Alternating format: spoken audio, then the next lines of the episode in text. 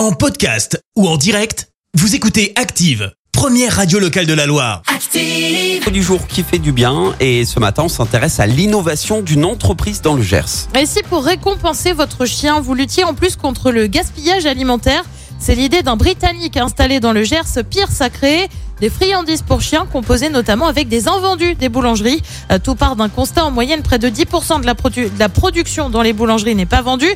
Et plutôt que de jeter, cet entrepreneur récupère le pain, le tranche, le sèche pour ensuite en faire de la chapelure qu'il intègre dans une recette de friandises pour chiens. Aujourd'hui, ce sont près de 40 kilos de pain qui sont récupérés chaque mois et transformés pour devenir des friandises. Euh, Pierre se réfléchirait désormais à faire une déclinaison pour les chats, voire pour les chevaux. Merci. Vous avez écouté Active Radio, la première radio locale de la Loire. Active